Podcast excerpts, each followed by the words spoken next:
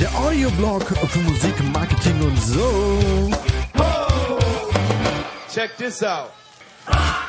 Hallo und herzlich willkommen zum Support Your Local Bands Podcast und heute endlich mal wieder ein Voicemail-Interview und das auch schon zu neuen Bedingungen, möchte ich das gerne mal sagen.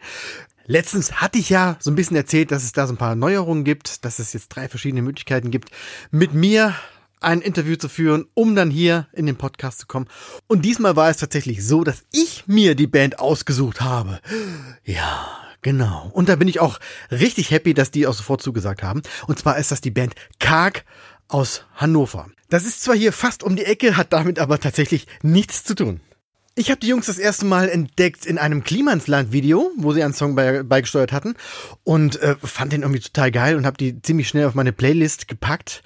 Und äh, ja, dann haben sie mich so ein paar Wochen, ein paar Monate begleitet, bis ich dann ähm, über Instagram mit Leon kurzen Kontakt hatte und einfach gefragt habe, ob sie da Bock drauf hatten, hier ins Voicemail-Interview zu kommen. Und Sie sind ja heute hier, das heißt, Sie hatten Bock und deshalb will ich auch gar nicht mehr lange rumschwafeln. Wie gesagt, Leon stellt sich heute den virtuellen Fragen, wie ich sie immer nenne, und ähm, fangen wir einfach mal an und sagen, hallo Leon, schön, dass du dir Zeit genommen hast für unsere kleine virtuelle Fragestunde. Hallo Kai, auf diesem Wege auch nochmal. Äh, vielen Dank nochmal für die Einladung. Sehr, sehr gerne. Wie immer beginnt unser Interview mit einer kleinen Vorstellung. Von daher Erzähl doch mal ein bisschen was über euch. Wer seid ihr? Was macht ihr? Wo kommt ihr her? Warum? Wieso? Weshalb? Wir sind Karg aus Hannover und wir machen deutsche Rockmusik. Irgendwo so im Bereich Alternative Rock beziehungsweise Post-Hardcore. Ähm, wir sagen immer irgendwas zwischen Breitwand und Garage. Klingt für mich schon mal wie eine Antwort auf die Frage, welche Bands ich gut finden würde. Von daher, ihr habt hier einen festen Platz in meiner Playlist, ich habe das gerade schon gesagt. Ähm, aber erzähl mal selber, was macht euch als Band aus? Was ist das Besondere an euch? Ähm, auch wenn es immer komisch ist, sich selber irgendwie als besonders darzustellen, weil es so viele geile Mucke gibt, würde ich sagen, ähm, unser Sound ist, glaube ich, ein bisschen anders als der von vielen anderen Bands, so im deutschen Post-Hardcore Alternative Rock also unsere musikalischen Wurzeln liegen schon irgendwie so im 90s Alternative Rock, also Foo Fighters, Nirvana, aber vielleicht auch Radiohead. Und es mischt sich eben mit äh, dem Einfluss aus so 2010er Deutsch Post-Hardcore und Post-Punk. Also Bands wie Die Nerven oder Fjord oder Heiß Kalt. Ähm, und hin und wieder, weil ich da so einen Trip hatte die letzten paar Jahre, ähm, schleicht sich auch mal so ein bisschen Hardcore, Hardcore-Punk ähm, mit rein. Wir haben sehr, sehr viel experimentiert und uns sehr viel ausgetobt auf den jetzigen zwölf Songs, die es zu hören gibt. Und es gibt, glaube ich, schon eine Menge zu entdecken. Das liegt auch so ein bisschen daran, dass ich echt nicht zweimal denselben Song schreiben kann. Also für mich war Songwriting schon immer so eine Sache, irgendwie ein bisschen so wie Forschen oder sowas. Und ähm, wenn ich quasi einen bestimmten Vibe oder eine bestimmte Idee einmal zum Funktionieren gebracht habe, dann ist das quasi durch und dann brauche ich eine andere Herausforderung. Und daher kommt das irgendwie, so sind wir alle so ein bisschen drauf. Und ähm, ja, da gibt's glaube ich, in den Songs äh, viel zu hören. Also ich sag mal so, wenn man den ersten Song gehört hat, dann weiß man auf jeden Fall, so viel kann ich versprechen, noch nicht, was die nächsten 35 Minuten sonst noch so passiert. Und ähm, ich glaube, abgesehen davon gibt's halt äh, so ein paar Themen, die für uns besonders ähm, oder die besonders viel Raum eingenommen haben in den Texten. Äh, für mich war in, den letzten paar Jahren Selbstinszenierung und vor allen Dingen toxische Selbstinszenierung ein großes Thema. Zum Beispiel im Song Schrei doch geht's um das aus Prinzip Anti-Sein. Also dieses aus Unsicherheit oder dem Drang, immer irgendeine Meinung zu haben, ähm, sich dahin zu entwickeln, dass man irgendwie generell immer erstmal dagegen ist und immer erstmal was Besseres zu sagen hat und immer erstmal was Schlaueres zu sagen hat und so. Und der Text ist in der Du-Form geschrieben, aber ähm, wie so viele Texte bei uns ist es sowohl eine Selbstkritik als auch eine Kritik ähm, an viele andere Leute. Ja, und ähm, dann haben wir natürlich gerade diese zwölf Monate, zwölf Singles-Reise hinter uns und ähm, da gibt's eben auch eine Menge zu entdecken. Also es gibt eben nicht nur zwei oder drei Musikvideos, sondern zwölf. und ähm, da gibt's auch eine Menge ähm, Behind-the-Scenes-Gedöns auf unserem Instagram-Kanal, ähm, wo man uns beim Hasseln zugucken kann. Ähm, es gibt den ein oder anderen Vlog über den Stress, den das alles so ausgelöst hat. Und es gibt auch eine Highlight-Bubble bei Instagram, die heißt sowas wie Behind the Scenes oder Making of oder Videodreh oder sowas in der Art. Und ähm, ja, bei einem Videodreh hatten wir einen ganz besonderen Hassel das kann man sich da reinziehen. Steckt ziemlich viel dahinter. Ist schon, finde ich jetzt schon spannend, weil man ja immer nur die Oberfläche sieht. Aber deshalb sind wir hier und einiges von dem, was du gesagt hast, kommt ja später nochmal in den Fragen und wird dann detaillierter ähm, beantwortet. Ähm, aber gehen wir nochmal drei Schritte zurück. Dass ihr karg seid, ist noch gar nicht so lange her. Denn letztes Jahr wart ihr noch als Boy Adam unterwegs und habt Englisch gesungen. Dann gab es den, ja, den Namenswechsel, aber auch den Imagewechsel zu Karg und zu deutschen Texten. Wie kam es zu dieser Entscheidung und was hat sich alles verändert? Also wie schon gesagt, unsere musikalischen Wur Wurzeln liegen schon so im 90er, 2000er Alternative Rock und wir haben, als wir Boy Adam wurden, übrigens Props fürs Rausfinden, ähm, haben wir eben auch irgendwie so eine Musik gemacht. Also da waren eben meine Songs, die ja dann oft eine Richtung vorgeben, auch ähm, geprägt von den Sachen, die ich da gehört habe. Und das waren halt Bands wie Foo Fighters, ähm, damals auch viel Audio Slave, zum Teil Incubus. Ähm, und irgendwann fing das halt an, dass ich angefangen habe, sehr viel deutsche Rockmusik zu hören. Also schon genannte Bands, heißt Kalt, Fjord, Die Nerven waren relativ große Dinger.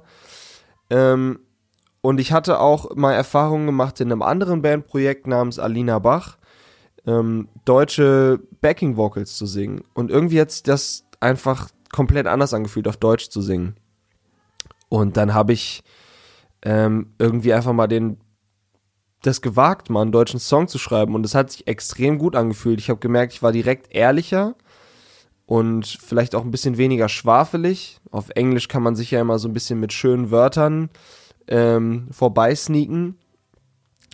Und irgendwann habe ich dann auch gedacht, ey, wer will es denn hören, wenn so ein paar deutsche Weißbrote versuchen, so zu klingen wie die ganz, ganz großen Ami-Bands. Das sind wir halt nicht. Also wir sind nicht die Foo Fighters, wir sind auch nicht Audio Slave.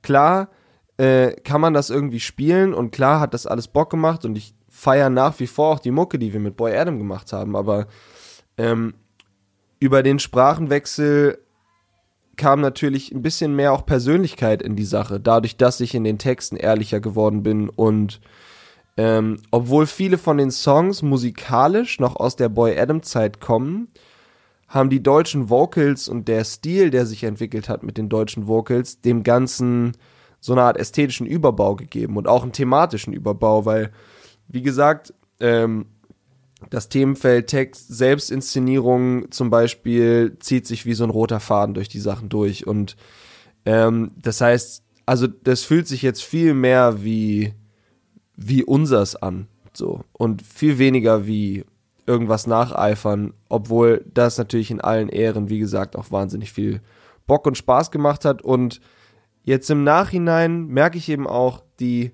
Playbacks aus der englischen Zeit, die umgetextet wurden, funktionieren auch total. Also ähm, ich glaube, das wird auch weiter passieren, dass wir uns das auch weiterhin trauen, äh, uns da inspirieren zu lassen von den ganz großen Bands, aber eben mit unserer eigenen Ästhetik und meiner eigenen Art zu singen, das irgendwie ähm, ja zu unserem machen und nicht einfach so tun, als wären wir Audioslave.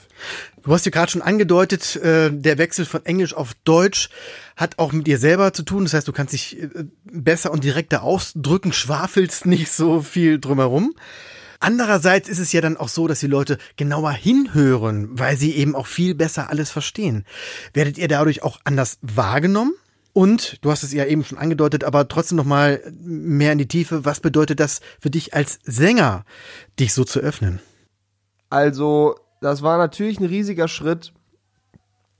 Ähm, es war ein unfassbarer Hassel, denn plötzlich hatte ich zwölf, eigentlich sogar noch ein paar mehr Songs vor mir liegen, zu denen es größtenteils keine Texte gab. Ähm, oder zumindest keine deutschen. Ein Teil waren komplett neue Songs, neue Playbacks. Ähm, viele der Songs sind aber auch, wie gesagt, noch aus unserer englischen Phase. Das heißt, ich habe auch ganz viele Songs umgeschrieben und ich wusste am Anfang überhaupt nicht, ob das geht. Also, ob das überhaupt, ob das überhaupt klar geht. Also, erstens, kann ich das überhaupt bringen? Und dann war auch die Frage, klingt das überhaupt geil? Was ist, was ist eigentlich Phase? Und ich habe mich da echt einfach ins kalte Wasser geworfen. Ich hatte extrem viele Bedenken und Schwierigkeiten dabei. Wir hatten als Band extrem viele Bedenken dabei. Vor allen Dingen, dass es halt zu cheesy wird, dass wir irgendwie zu den toten Hosen werden. Ähm, und halt so ein bisschen, ähm, dass wir plötzlich so ein bisschen Platten, also ich möchte den toten Hosen nicht auf die Füße treten, aber das ist jetzt nicht unbedingt unser Geschmack, sagen wir es mal so. Und ähm, ich habe mich da ehrlich gesagt einfach durchgearbeitet. Also ich habe einfach Texte geschrieben wie ein Bekloppter. Ich habe ganz viele Demos aufgenommen. Es gab wahnsinnig viele Feedback-Schleifen und irgendwie hat sich dann ähm, das so entwickelt, wie es jetzt ist. Und ähm, wir werden schon anders wahrgenommen. Also man merkt es natürlich vor allen Dingen an den Vergleichen, ähm, mit welchen Bands man so verglichen wird. Äh, da kommt dann immer mehr zum Beispiel der Vergleich, was mich überrascht, äh, mit die Nerven ähm, und immer weniger der Vergleich irgendwie mit Audio Slave oder Foo Fighters. Und ähm, ich glaube auch, äh, wobei das natürlich schwer einzuschätzen ist, dass auch die Tatsache, dass wir jetzt etwas mehr Aufmerksamkeit kriegen als vorher, damit zusammenhängt, dass die ganze Sache deutlich eigenständiger ist dadurch. Da steckt einfach mehr Persönlichkeit von mir drin und die transportiert sich auch mehr durch die Sprache. Zum Neustart gab es ja direkt die Aktion 12 Monate, 12 Songs, in dem ihr wirklich in jedem Monat einen Song released habt. Bis jetzt, ich glaube Dezember, November, Dezember war dann der letzte Song, der rauskam. Geile Idee, wie kam es dazu? Ähm, also ich muss äh, fairerweise gestehen, die Idee kam nicht von uns und auch nicht von mir. Die Idee kam als allererstes mal von meiner Freundin und auch Bandkollegin Alina Bach. Und ähm, dann gab es einen Typen namens Dennis Hörtinger, der eine ganz, ganz große Rolle spielt äh, für diese Band und auch für diese Entwicklung und dessen ähm, letztendlich bezogen auf uns Idee es war, diese zwölf Monate, zwölf Songs, zwölf Videos Aktion zu machen. Ähm, Dennis hat schon für uns vorher ähm, Grafiken gemacht, ist ein, einer meiner besten Kumpels und ich habe ihn eben wieder gefragt, hey, wir machen neue Mucke, hast du Bock, vielleicht ein Album oder ein EP-Cover zu designen? Und Dennis ist halt ein Typ, der ist erst dann so richtig inspiriert und hat so richtig Bock auf Sachen, wenn Dinge neu und anders und komplett größenwahnsinnig sind. Und sagte mir dann, naja, ich mache gerne Sachen für euch, natürlich, aber ich meine, ich will mir jetzt nicht eine riesen Arbeit machen, wenn das irgendwie am Ende wieder verpufft, so wie es zum Beispiel mit der Boy Adam EP war. Ähm, das heißt, lass uns doch vielleicht auch mal gemeinsam drüber nachdenken, wie meine und deine Arbeit ein bisschen ähm, nachhaltiger sein kann und dass das ein bisschen auch wohin führt. Ja, und long story short, plötzlich standen wir da mit dem Plan, wir machen zwölf Songs und wir machen zwölf Singles und wir machen zwölf Videos. Ja, ist schon geil, aber manchmal auch wichtig, so von außen dann so, so den, den, das Feedback zu kriegen, Input zu kriegen und vor allen Dingen auch mal den ein oder anderen Anschubser zu kriegen, jetzt das auch mal wirklich ernsthaft durchzuziehen. Und was bei rausgekommen ist, ist ja richtig geil. Eine richtig gute Marketingaktion kann man eigentlich so als äh, Blaupause anderen Bands auch nur empfehlen. Und das Interessante ist ja, vor ein paar Wochen hat der Daniel Eck, also der Gründer von, von Spotify, genau über sowas gesprochen. Er hat damit zwar einigen Bands ein bisschen vor den Kopf gestoßen, weil die Art und Weise, wie er es gesagt hat, ist wirklich, naja, gut. Es gibt da eine Podcast-Folge drüber, könnt ihr gerne mal äh, recherchieren. Ich habe die Nummer jetzt gerade nicht im Kopf.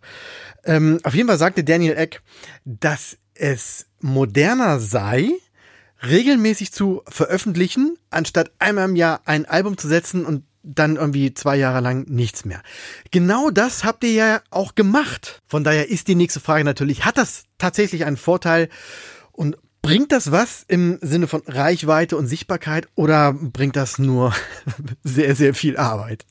Also, ähm, ich glaube, ich halte mich zurück, was die Beurteilung von Daniel Ecks Äußerungen angeht. Äh, da weiß ich nicht. Ist mir, glaube ich, äh, gerade äh, zu heiß, da jetzt in irgendeine Richtung das zu beurteilen. Ähm, aber irgendwie hat das natürlich schon einen Vorteil gebracht. Also, ich meine, Steady Output war natürlich eine der Gründe, warum wir überhaupt ähm, darauf gekommen sind, diese Aktion zu machen. Also, weil wir eben gedacht haben, das war quasi die das Herz der Idee.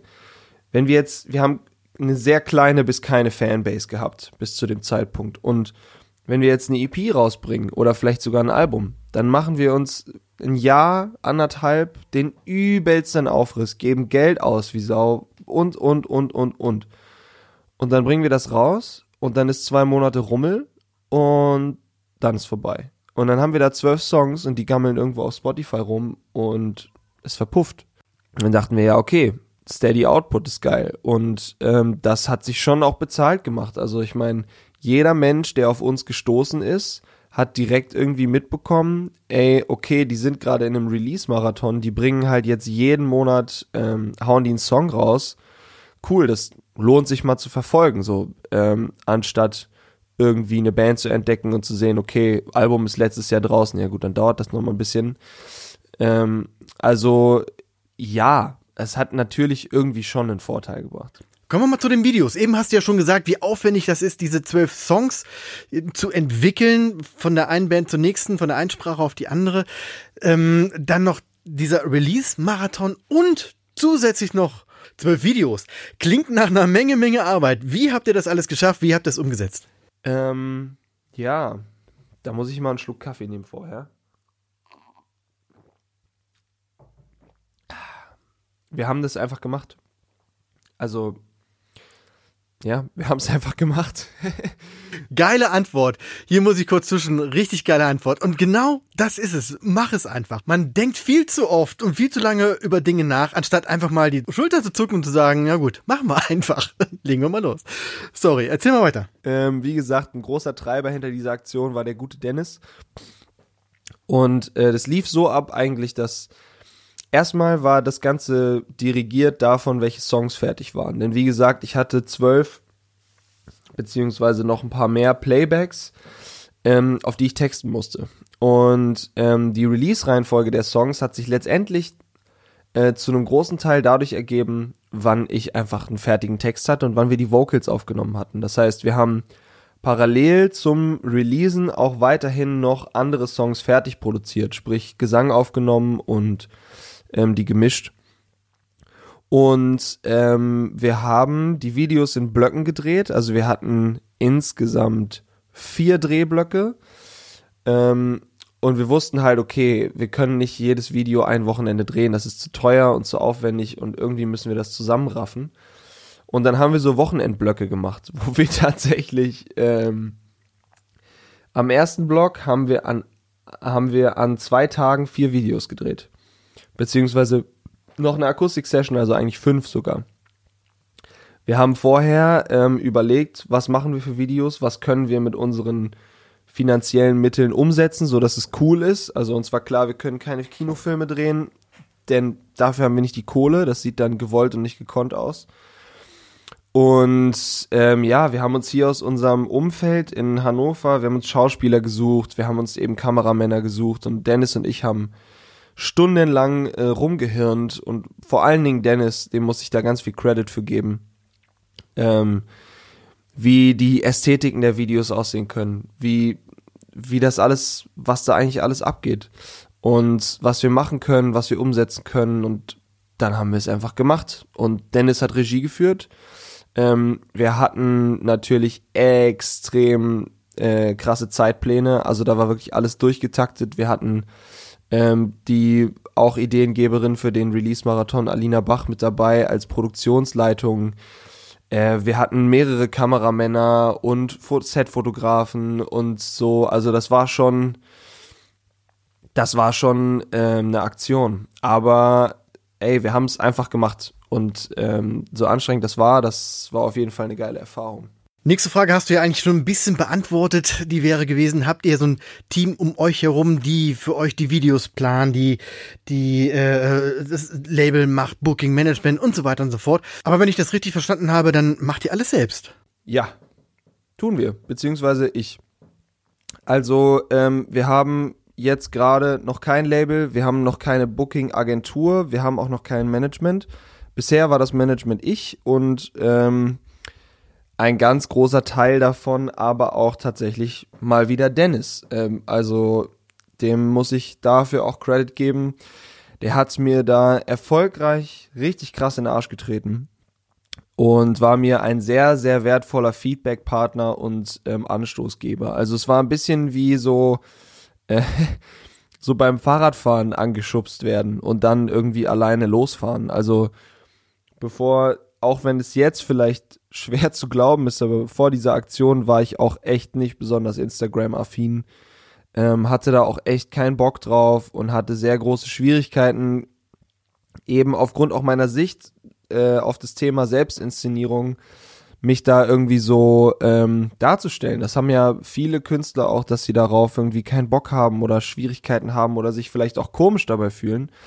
Und ja, Dennis hat mir das so ein bisschen genommen und hat mir irgendwie da so ein bisschen ein anderes Mindset gegeben und hat mir sehr viel geholfen, das alles anzustoßen, Postingpläne zu machen und so weiter und so fort. Ähm, den äh, Content auch zu produzieren, den Content auszuwählen, also äh, ne, Fotos. Dennis hat auch unser Pressefoto zum Beispiel geschossen, hat selber ganz viele Fotos geschossen. Ähm, und ja, irgendwann habe ich mich da so dann selber reingefuchst und darüber kam das dann letztendlich auch, äh, dass ich mich so viel mit den anderen Bereichen von äh, Musik, Online-Promotion auseinandergesetzt habe. Unser ursprünglicher Plan war, einfach nur diesen Release-Marathon zu schaffen und irgendwie eine einigermaßen anständige Instagram-Präsenz zu machen. Und da habe ich mich dann halt aber auch weiter reingefuchst. Und letztendlich kann ich sagen, ich war so ungefähr vor einem halben Jahr war ich echt ganz kurz vor Burnout, weil mir ist dieses Projekt und diese Musik so wichtig, dass ich da wirklich 100.000 Prozent meiner Kraft reingegeben habe und mich wahnsinnig gestresst habe dafür. Also echt zu krass. Dann habe ich so ein bisschen runtergefahren und irgendwann ist wieder so ein bisschen hochgefahren und habe dadurch halt auch echt gelernt, quasi einen gesunden Workflow zu entwickeln. Also das war schon eine Menge Arbeit und es war schon die ersten paar Monate richtig hart, also echt unangenehm hart. Aber ähm, irgendwann konnte ich diesen Workload auch bewältigen, ohne dadurch jetzt konstant krass gestresst zu sein. Und das heißt, basically einfach gemacht. So, und natürlich äh, meine Freundin hat mich immens unterstützt dabei. Wie gesagt, Dennis, natürlich der Rest der Band auch und ähm, ja, irgendwie einfach, einfach durchgegraben. Da waren jetzt so ein paar Sachen drin, da möchte ich gerne noch, da, da, muss ich einfach noch was dazu sagen. Also auch für die Bands, die jetzt zuhören, waren da ganz, ganz wichtige Informationen dabei. Punkt Nummer eins, Selbstdarstellung. Das kann ich wirklich zu 100 Prozent nachvollziehen. Geht mir auch so, geht vielen anderen Künstlern so die Selbstdarstellung an sich erfolgt natürlich, indem man einen Schritt auf die Bühne macht und schon ist man irgendwie ein bisschen Selbstdarsteller. Aber das dann auch im Netz zu tun, ist es manchmal ein bisschen schwierig, weil man dann auch oft sofort so mit Influencern gleichgesetzt wird und so weiter und so fort. Aber man kann es eben auch in cool machen. Man muss nicht äh, heile Welt spielen, sondern man darf Realität spielen. authentisch sein und dann ist diese Selbstdarstellung bekommt dann so einen anderen Drive irgendwie. Dann das zweite Ding war äh, Dennis. Also hier auch mal fetten Respekt an Dennis.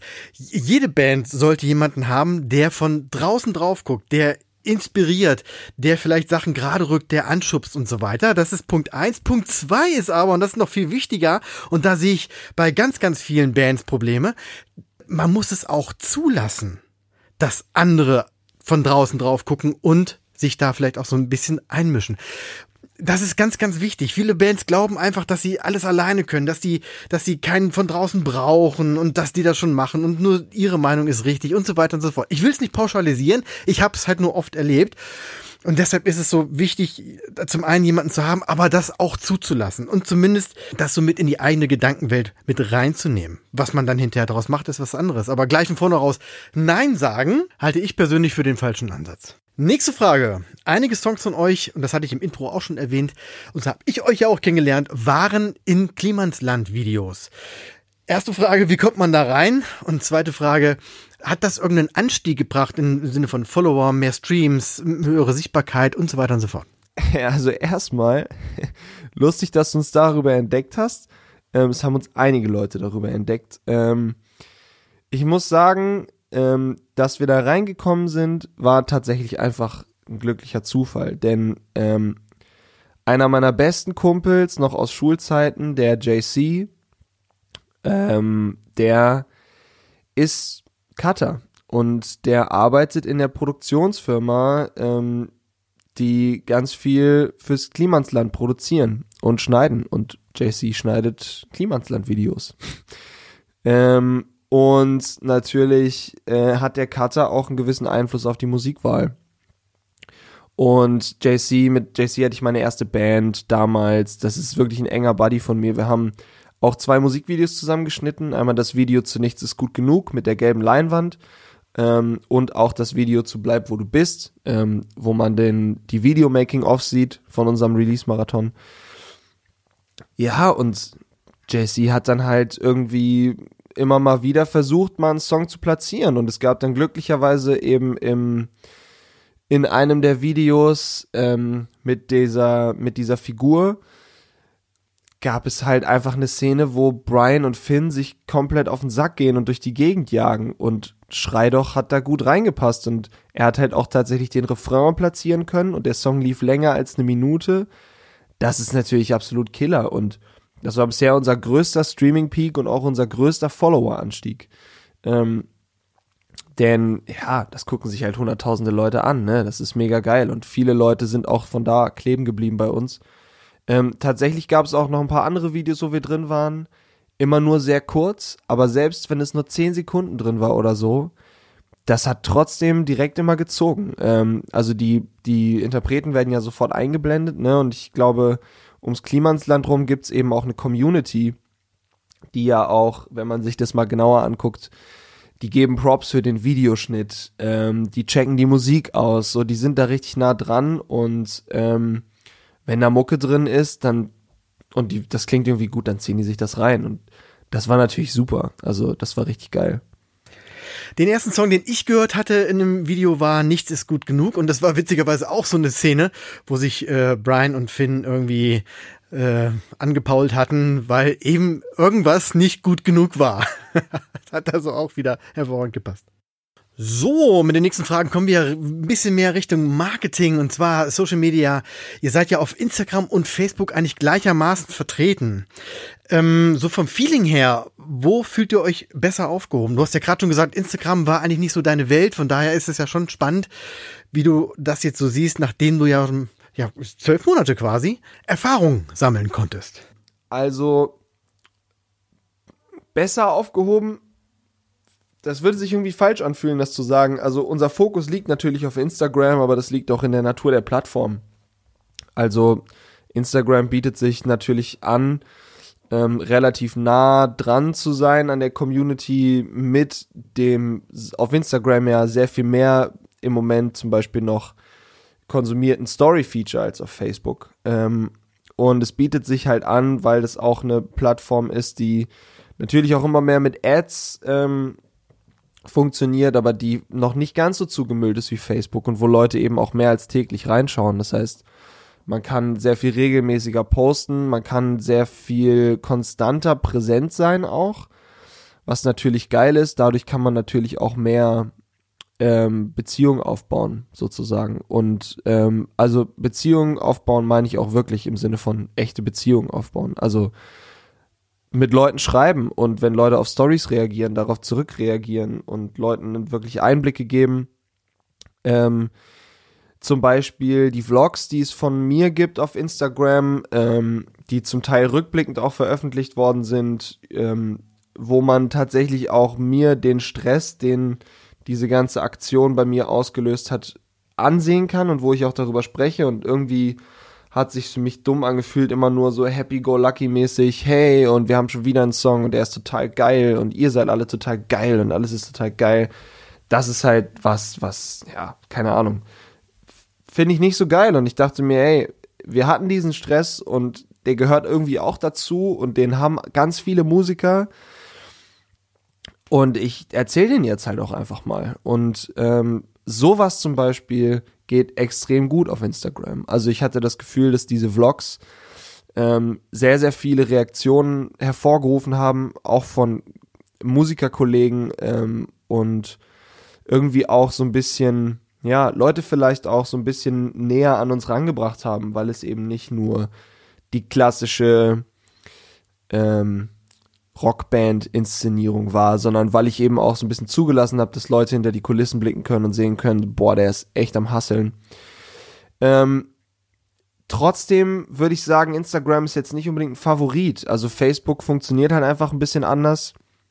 Lustigerweise funktionieren zum Beispiel auf Facebook das Reposten von Rezensionen, ähm, also so Credibility-mäßige Sachen, wenn wir ein Zitat gepostet haben, ähm, zum Beispiel hat einer aus Hannover hier mal geschrieben, irgendwas in der Richtung von, wir sind eine der wichtigsten Post-Hardcore-Bands oder irgendwie sowas, keine Ahnung. Ich habe das genaue Zitat nicht mehr im Kopf und das erzielt halt zum Teil mehr Likes als die Ankündigung eines Gigs.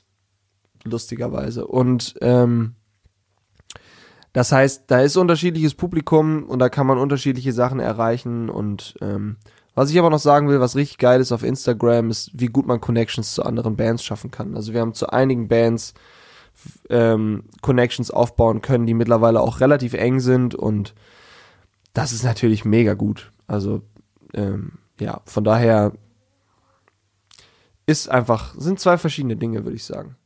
Ja, sehr geil. Das ist ja auch etwas, was ich hier im Podcast immer wieder versuche ähm, zu erläutern zu erklären, dass dieser, dieser Community-Gedanke ganz, ganz wichtig ist. Also nicht nur irgendwelche bunten Bildchen zeigen, sondern so wie du es auch machst, so, so ein Vlog bringen, wo du einfach im Arsch bist und äh, dass die Leute auch, ja, den Leuten das auch zeigst und auch die dann an die Hand nimmst, mal so ein bisschen hinter die Kulissen zu blicken. Das ist so so wichtig und auch äh, was du gesagt hast äh, auf ähm, also diese diese dieser kurze Dienstweg der Kommunikation.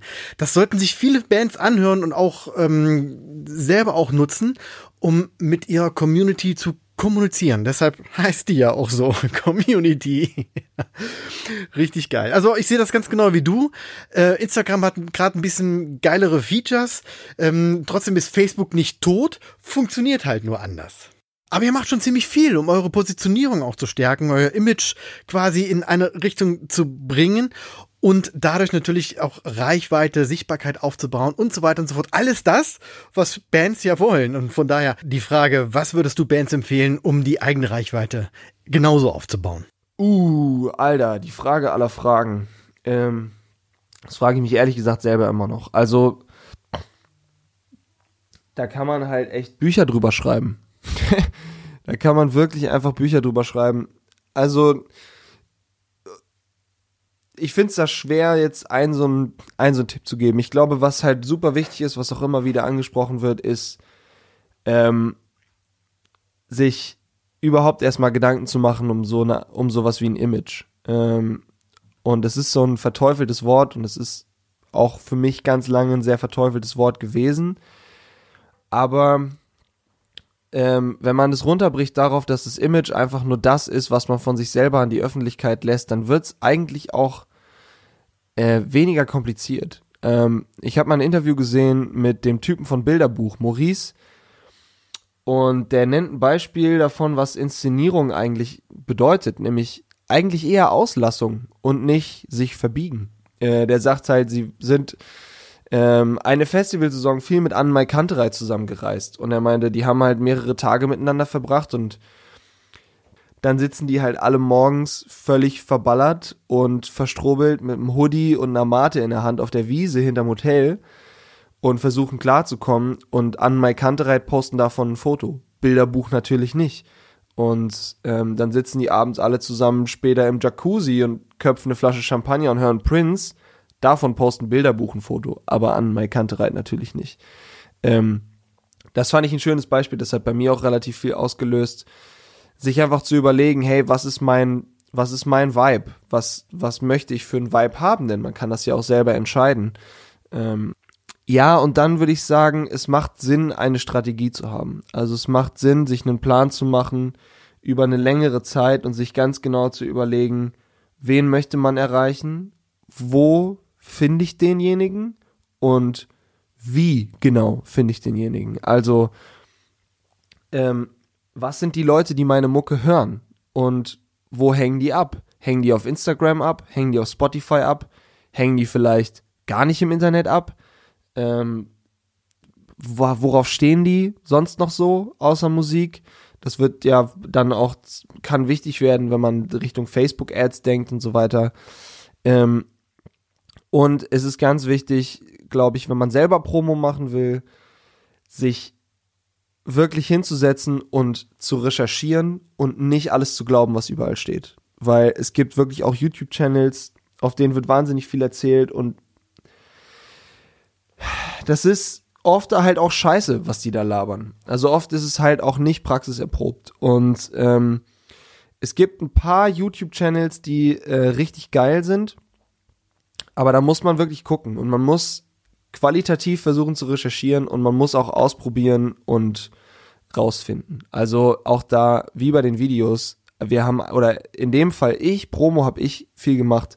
Ich habe es einfach gemacht. So, und ich habe auch richtig viel Scheiße gemacht. Ähm, und eigentlich jetzt am Ende des Release-Marathons kann ich sagen, okay, jetzt weiß ich ungefähr, wie ich eine Single promote. Ähm, ich würde mal noch nicht sagen, ich bin da drin ein krasser Profi, aber man lernt es. Und ey, einfach tatsächlich machen und äh, sich informieren und vor allen Dingen dranbleiben. Langen Atem haben ist, glaube ich, auch ein ganz großes Thema. Also ähm, nicht was releasen und dann zwei, drei Wochen irgendwie einen guten Postingplan haben und dann ciao, sondern wirklich überlegen, okay, wie, wie baue ich mein nächstes, was ist nächstes Jahr? Oder was ist in drei Jahren? Oder was ist in ein paar Monaten? Und sich wirklich einen, einen längeren Plan auch bauen, sich zu überlegen, wo hole ich die Leute ab und äh, so eine Strategie entwickelt sich nicht an einem Nachmittag. Also ich habe auch daraus gelernt, die baut sich so nach und nach zusammen ähm, über Gespräche mit anderen Leuten, über Nachdenken, über immer wieder einen Gedanken notieren, den man mal hat. Ähm, also das ist eine komplexe Frage und mit der kann man sich auch komplex auseinandersetzen und äh, komplex machen.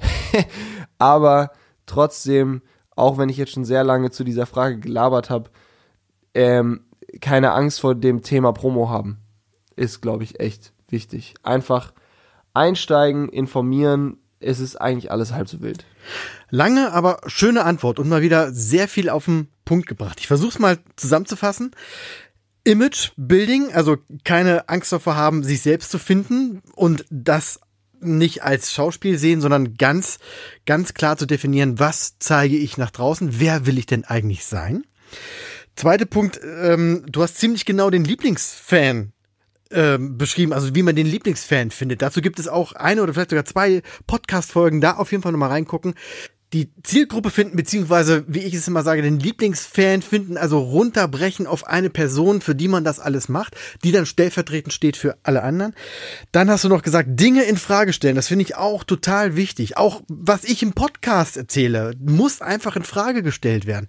Wenn dann hinten bei rauskommt, okay, so viel Scheiß ist da ja gar nicht, was man da in den Videos sieht oder in dem Podcast oder was einem irgendwer erzählt hat. Es ist ja super. Man darf aber natürlich nicht alles glauben.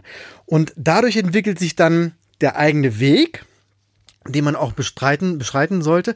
Man kann dadurch auch sein eigenes Warum finden, was auch so die Basis von allem ist. Und dann zum Schluss hast du noch gesagt, dranbleiben. Tja, jetzt war meine Zusammenfassung fast so lang wie deine Antwort. Nächste Frage zum Thema Marketing, Playlisten. Ihr selber macht oft Promo, wenn ihr auf einer Playlist gelandet seid oder äh, promot oder auch andere Bands oder auch andere Playlists Das ist ja gerade so, so ein Trend, dass man in irgendwelchen Playlists landet, um die Reichweite der darin enthaltenen Bands auch ja, abzugreifen, mitzunehmen. Was haltet ihr davon? Ist das ein brauchbares Marketing-Tool? Ähm, Playlisten sind natürlich irgendwie wichtig, klar. Das ist ja gerade ein Riesending, äh, nicht umsonst in der Promo-Welt. Ähm, ich muss aber auch sagen, aus meiner Erfahrung sind Playlisten auch natürlich nicht alles. Also es ist geil, wenn man in der Playlist ist. Unsere größte Playlist zum Beispiel ist Radio Bob. Ähm, die haben eine, so eine, so eine Rock-Playlist. Da sind wir drin seit, oh, seit ein paar Monaten sind wir da schon drin. Äh, mit unserer, keine Ahnung wie vielten Single, siebter, achter, neunter Single, irgendwie sowas. Ähm, und die zieht halt im Monat 500 Streams oder so. Das ist natürlich, sieht natürlich erstmal geil aus. Aber es ist jetzt nicht so, dass wir durch diese Playlist konstant jeden Tag zwei oder drei neue Follower haben auf Spotify. Ähm, aber natürlich, also wenn man, wenn man es schafft, in viele Playlists reinzukommen, und das sind nicht nur die großen, sondern das sind auch die algorithmischen Playlists, Release Radar und Mix der Woche, und das sind halt eben auch die kleinen Playlists, ähm, dann schafft man eben sich so ein bisschen einfach sichtbar zu machen. Also ich habe dann, ich habe zum Beispiel mal einen Spotify Deep Dive gemacht und bin auf ähnliche Bands oder eben auch Bands, die uns beeinflusst haben. Und da kann man ja rausfinden, in welchen Playlists diese Bands zum Beispiel sind. Und die Third-Party-Playlists, also die nicht von Spotify kuratierten oder algorithmischen Playlists, die habe ich dann halt einfach versucht ausfindig zu machen und die Leute anzuschreiben. Und in ein paar Fällen hat das auch funktioniert. Und ähm, wenn man dann halt in diesen Playlists drinsteckt, die die Leute hören, wegen heiß kalt oder wegen Kind kaputt oder wegen Fjord, ähm, dann werden Leute vielleicht auf einen aufmerksam. Und ähm, das lohnt sich schon, sich damit auseinanderzusetzen, auf jeden Fall. Und was auch nicht verkehrt ist, ist, wobei das jetzt auch schon wieder, habe ich das Gefühl, ein bisschen überpräsent wird, ist vielleicht auch eine eigene Playlist zu machen, wenn man dafür ein Händchen hat. Ähm, und darüber kann man eben auch gut connecten mit anderen Bands. Also wir haben mit einigen Bands auch schon connecten können und das austauschen können. Die waren in unserer Playlist, wir sind in deren Playlist gekommen. Ähm, und das ist natürlich auch cool. Also ich meine, wenn das mündet ähm, in vielleicht in einem gemeinsamen Gig oder einer gemeinsamen Tour, so, weil man sich einfach so ein bisschen weiterhilft auf dem Weg, ist es natürlich mega geil. War ja nun wirklich für euch ein anstrengendes Jahr. Bei dir sogar so weit, dass du kurz vom Burnout warst. Viel Hassel, aber auch viel gelernt, viel mitgemacht.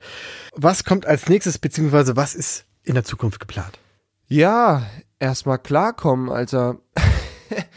Also, wie gesagt, das war ein ganz schöner It's been a wild ride, würde der Ami sagen. Ähm, als nächstes kommt, kann ich vielleicht an der Stelle schon mal verraten äh, oder anteasern. Das Album gibt's ja bisher nur digital, aber das soll natürlich nicht so bleiben. Und darum kümmern wir uns gerade. Ähm, dann hoffen wir natürlich, dass wir im nächsten Jahr mal ein paar Gigs spielen können. Es war für jede Band und für jeden Musiker scheiße und wir sind froh, dass wir nicht existenziell abhängig sind von dieser Band, aber uns hat's natürlich echt unfassbar krass genervt, dass wir jetzt im letzten Jahr, was eigentlich so ein bisschen unser Jahr war mit diesem Release-Marathon, unsere Online-Promo nicht auf oder unsere Promo-Strategie nicht hundertprozentig aufblühen konnte, weil wir einfach keine fucking Gigs gespielt haben. Das hat natürlich mega genervt. Ähm, und natürlich hoffen wir, dass wir jetzt nächstes Jahr dann uns auch mal in der echten Welt ein bisschen präsent machen können und äh, wir haben auch einfach mega Bock zu spielen. Also wir haben zwei Streaming-Konzerte gespielt, es war natürlich nett, aber ey, wir haben einfach noch nicht einen karg Headline-Gig in einem anständigen Club gespielt und ey, uns brennt's richtig hart äh, in Hannover im Lux mit 200 Leuten übel steil zu gehen. Ähm, aber abgesehen davon werden wir auf jeden Fall unsere Veranstaltung Skate and Destroy, die wir letztes Jahr schon machen wollten, nachholen. Da wird es in der Gleis D Skatehalle in Hannover ähm, einen Tag geben, äh, wo wir ein dickes Event machen mit drei bis vier Bands und es gibt Skate-Contests und laute Bands, die vielleicht sogar in der Halfpipe stehen oder neben der Halfpipe. Ähm, und äh, ja, da haben wir mega Bock drauf und das werden wir nächstes Jahr anleiern. Wann genau wissen wir noch nicht. Wir wissen auf jeden Fall, dass es im Sommer stattfinden wird. Ähm, und ja, jetzt, wo ich zum Beispiel nicht jeden Monat einen Release planen und promoten muss, geht's halt auch wieder los, neue Songs zu schreiben. Beziehungsweise Songs schreiben passiert immer, aber jetzt geht's halt auch wieder weiter, die auszuarbeiten. Und ähm, ich meine, die Songs, die man jetzt hört, Spiegelbild zum Beispiel, ey, der ist, das Playback ist drei oder vier Jahre alt, vermutlich. Wir zocken halt auch jetzt echt lange schon dieselben Songs und irgendwann hat man halt auch Bock, vielleicht nochmal neue Sachen ähm, zu machen.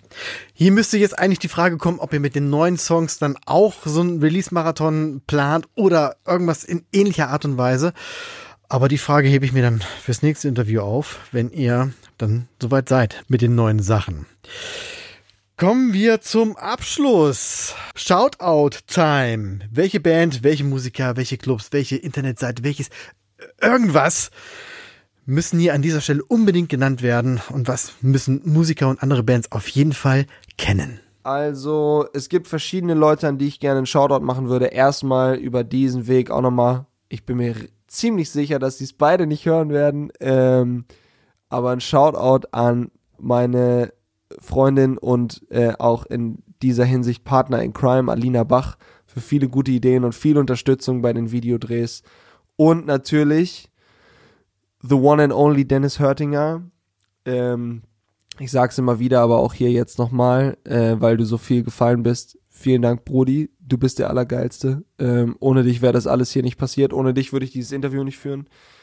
Ähm, dann einen kleinen Shoutout an Monstera Streams. Ähm, das ist äh, ein Dude, der Kilian, der macht äh, Playlist Promotion. Und wir haben bei einem Song mit dem zusammengearbeitet. Darüber kam auch die große Playlist Radio Bob für uns zustande und Übrigens auch die neue deutsche Schelle-Playlist, was so vielleicht ein bisschen so eine Art Gatekeeper ist in dem Bereich, in dem wir uns aufhalten. Und ähm, Kilian ist ein super cooler Typ. Der hat eine, hat, macht echt gute Arbeit, ähm, kommuniziert super und für Bands, vor allen Dingen im Rockbereich, die ähm, vielleicht selber mit dem Thema überfordert sind und bereit sind, so ein ganz kleines bisschen Geld in die Hand zu nehmen, dafür mal ein bisschen Reichweite aufzubauen kann man den Kilian mal anschreiben. Ähm, dann kann ich allen empfehlen, den Instagram-Channel von Superlife Promo. Das ist die Promo- und Coaching-Agentur von Jo Halbig. Viele werden den vielleicht noch kennen als den Sänger und Frontmann von den Killerpilzen.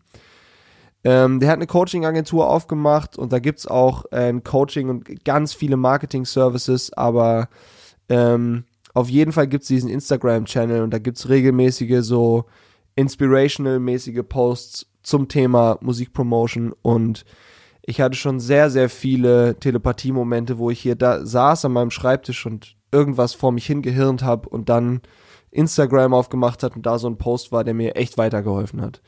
Ähm, ansonsten äh, der Punkrock MBA YouTube-Channel, das ist ein Typ, der ganz viel spricht über die Marketingperspektive, viel in der amerikanischen Rock- und Hardcore-Welt. Vor allen Dingen gibt es da einen Podcast, auch auf Spotify, äh, The Punk Rock MBA, wo der Typ mit ähm, vielen coolen Musikern und ähm, anderen Leuten über so alternative Business-Konzepte redet. Ähm, und dann gibt's auf dem YouTube-Channel die Serie How Did They Get So Big über sehr große Army Rock, Hardcore Metal Bands und da geht's viel auch um Marketing, um Packaging, um Timing und so weiter. ist ganz interessant, allerdings mit Vorsicht zu genießen. Das ist schon sehr Ami-mäßig, was der da redet. Ähm, und noch ein paar Instagram-Channels, die ich empfehlen kann, ähm, um sich da vielleicht ein bisschen was abzugucken, ähm, ist einmal der Instagram-Channel vom deutschen Rapper Blut mit V statt U geschrieben, B-L-V-T-H. Der Instagram-Channel von Post Malone ist mega.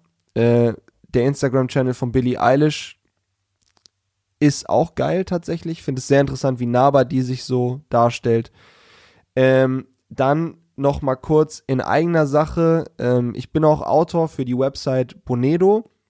Und da gibt es einige Artikel, zum Teil auch zum Thema Marketing. Ich habe auch schon mal was geschrieben zum Thema Booking, ähm, über die Bezahlung bei Streaming-Services und so. Da gibt's äh, nicht nur von mir, auch von vielen anderen Autoren natürlich viel interessantes Zeug zu finden, auch zum Thema Marketing und so weiter. Ähm, und noch ein YouTube-Channel, den ich ans Herz legen kann, der heißt Burstimo.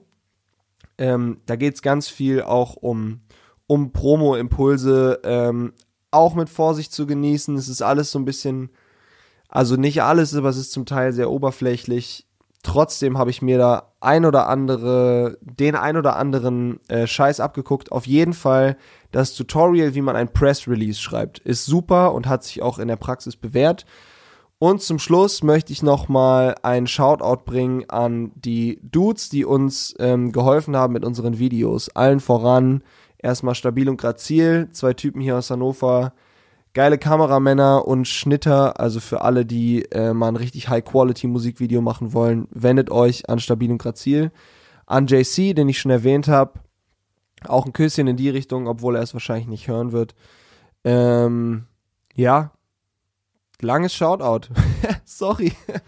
Nee, sehr geil, sehr geil. Waren echt tolle Sachen dabei. Ein paar Channels davon folge ich auch. Im anderen werde ich wahrscheinlich folgen. Also ich werde zumindest mal reingucken. Ist ja auch, äh, aus Marketing-Sicht hast du ja auch einige Sachen gesagt. Wirklich sehr spannend. Geil. Schöne Liste. Muss natürlich keiner mitschreiben. Einfach in die Beschreibung oder in die Shownotes des Podcasts gehen und sich da einfach mal durchklicken. Und das war's. Wir sind am Ende angekommen.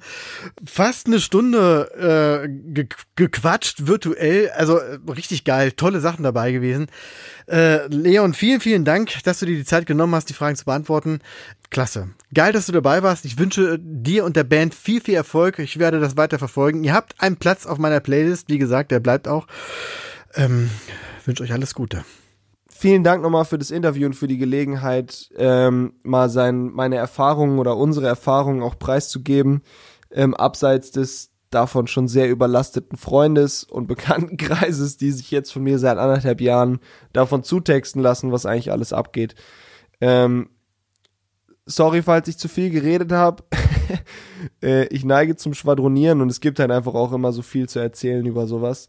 Aber vielen Dank für das, äh, für das Interview. Wie gesagt, äh, coole Fragen und viel Erfolg auch weiterhin mit dem Podcast. Vielen, vielen Dank. Wenn auch ihr mal mitmachen wollt hier beim Voicemail-Interview, dann schreibt einfach eine E-Mail an interview.syb.de. Da muss erstmal nichts drin sein, die kann blanko sein. Ihr bekommt eine automatisierte E-Mail zurück mit allen Infos zur Teilnahme. Ich würde mich freuen. Ein paar Plätze sind noch frei. Ich sage wie immer vielen Dank fürs Zuhören und bis bald. One, Weitere Infos findet ihr auf www.sylph.de.